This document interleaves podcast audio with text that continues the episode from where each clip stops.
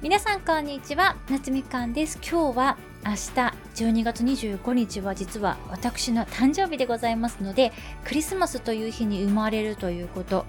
クリスマス誕生日のあるあるみたいな話をねしたいと思います。12月生まれの人って結構多いイメージなんですけれども皆様の周りの方はいかがでしょうか？特にクリスマス前後年末年始に誕生日の人たちって多いですよね。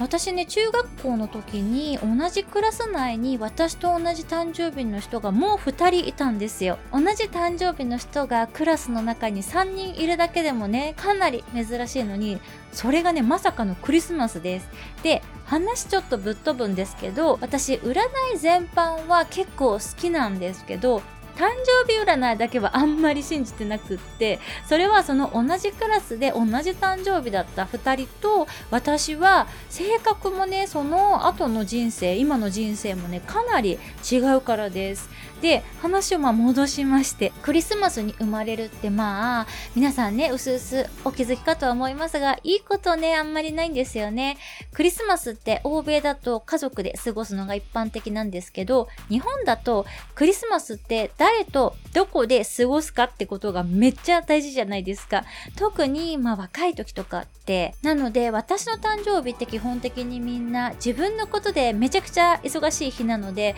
全然ね家族以外の人に誰にもお祝いしてもらえないのがね、テンプレートです。しかも年末だからお仕事も忙しい人多いじゃないですか。だからね、私は大人になってからですね、クリスマスはひっそりと一人で過ごす日という感じですね。あの、私本当にロマンチスト力がね、ゼロなので、彼氏いてもクリスマス一緒に過ごさないんですよ。この気持ちね、おそらくほとんどの方には理解していただけないかもしれないんですけれども、私は誕生日とクリスマスをこう、恋人と過ごすイベントみたいなカテゴリーにしたくないんですよね。なんかクリスマスや誕生日をそういうロマンチックな事柄と絡めないといけないみたいな呪いから、まあ、自分をねちょっと解放してあげたいなっていう風に思ってたんですよ。私はまあ一人でも十分幸せじゃないですか、まあ、彼氏ね一応いるんですけれどももし万が一、まあ、今お付き合いしてる方とお別れすることになったとしてもおそらく私は今と同じぐらい幸せであると思うので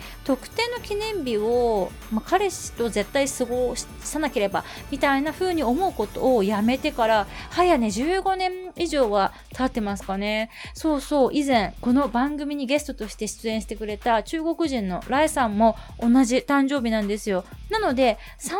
くらい前のクリスマスはね、一緒にお祝いしました。私以外にも周りに年末年始付近の誕生日の人って結構多いので、こうやって合同でお祝いする会みたいのが開催しやすいっていうのはね、クリスマス生まれの良いところかもしれません。ところで、皆様は自分に誕生日プレゼントとかって毎年買いますか？私今年こそは何か自分に素敵なものをね、プレゼントしたいなと思ってるんですけれども、セミナーとかこう学費とか物として残らない知識を得ることには結構自分にガシガシ投資できるんですけど、物を何かしら買うってなると、途端に難しくなっちゃうんですよね。まあ一つだけ今欲しいもの、パッと思いつくものがですね、煮込み自慢っていう調理家電なんですけど、炊飯器くらいのサイズなので、もうホットクックと食洗機が鎮座している私のキッチンにはですね、煮込み自慢を置けるスペースが現状ないんですよね。なので、煮込み自慢ね、新しいお家に引っ越しが決まってから引っ越し祝いとして購入しようかなとちょっと考えております。煮込み自慢すでに使っていらっしゃる方がいらっしゃったら、おすすめの使い方とかね、教えてくださると嬉しいです。それでは皆様、メリークリスマス素敵な週末をお過ごしくださいね。また次回のエピソードでお会いいたしましょう。バイ